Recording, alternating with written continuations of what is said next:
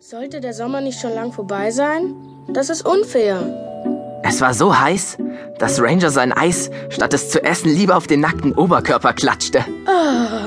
Er war echt fertig. Eismatsch auf der Brust, lecker. Diese Hitze ist unnatürlich. Da stimmt irgendwas nicht. Vielleicht ist das eine Art Bestrafung. Wofür denn?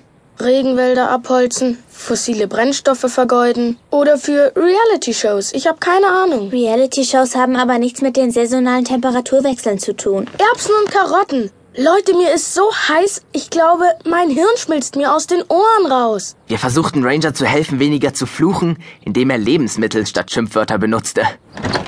In diesem Moment ging die Tür auf und mein kleiner Bruder Gardner kam heraus. Er hatte irgendetwas in der Faust versteckt. Gardner, geh rein, schnell. Mein kleiner Bruder versuchte mir immer was in die Taschen zu stecken, wenn ich nicht aufpasste. Eicheln, einen Haufen vertrockneter Blätter oder Legosteine. Auch jetzt machte er sich an meiner Hosentasche, die er gerade so erreichte, zu schaffen. Nein, hör auf, ich will nicht. Mom, Gardner will mir schon wieder was geben. Oh, Schätzchen, das ist seine Art zu sagen, sei mein Freund. Ich denke, es ist seine Art zu sagen, ich steck dir Dreck in die Tasche. Was sagt er jetzt? Ich hab dich lieb? Würde dir nicht wehtun, das auch mal zu sagen? Mom, Gardner braucht noch Schwimmwindeln. Holst du schnell welche? es ist viel zu heiß. Hey, du schaffst das. Dein Bruder soll sich heute im Pool abkühlen. Du weißt doch, ihm wird schnell zu heiß. Mm. Du kannst dir auch einen Eisshake holen. Komm schon. Mom drückte mir Geld in die Hand und verschwand in der Küche. Ich drehte mich zu Mel und Ranger um. Und, kommt ihr? Die beiden sahen mich an, als wäre ich von allen guten Geistern verlassen. Na schön, wenn ich nicht wiederkomme, könnt ihr meine Sachen unter euch aufteilen. Mein Bruder kriegt nichts. Ich brauchte doppelt so lang wie sonst zum Laden. In meinen Schuhen sammelte sich inzwischen der Schweiß von fünf Blocks.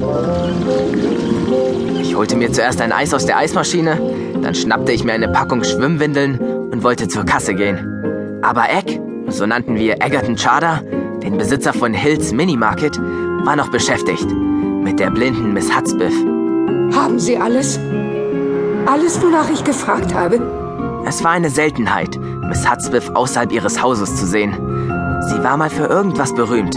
Aber dann wurde sie blind. Die Wassermelone und dann das Klebeband? Eine Silbergabel. Ihre Spezialbestellung. Ah, Sterling-Silber. Ja? Ich glaube schon. Ist es so oder nicht, Egg? Ich muss sicher sein. Miss Hatzbiff ist merkwürdig. Ranger wollte mal was Gutes tun und hat tatsächlich versucht, mit ihr in Kontakt zu treten. Er brachte ihr einen Brownie von seiner Mom. Die sind so berühmt, kein Mensch auf der Welt wäre in der Lage zu widerstehen. Aber Miss Hatzbiff warf den Kuchen einfach in den Müll. Jeder hier bei uns weiß, dass es besser ist, einfach das zu sagen, was sie hören will. Auch Egg. Sterling, ich bin sicher. Und haben Sie auch meinen Besenstiel? Ja, hier. Er muss das richtige Gewicht und die nötige Balance haben. Was ist das? Das ist Ihr Besen. Ich wollte einen Besenstiel. Was soll ich denn mit dem Stroh am Ende anfangen? Naja, Miss Hatzpeth, die meisten Leute fegen damit. Sie sind ein Schlaumeier-Egg. Es ist mein Leben, das davon abhängt. Mein Leben.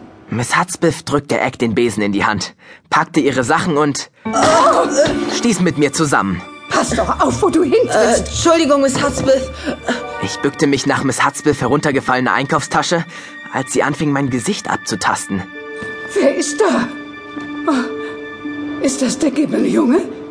Gortimer? Äh, ja, Ma'am. Meine Wassermelone. Ist sie ruiniert? Ich sah nach der Melone in der Tasche. Die Schale war aufgeplatzt.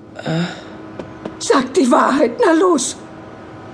Man kann sie sicher noch essen. Ich half Miss Hatzbiff, ihre Einkäufe einzusammeln.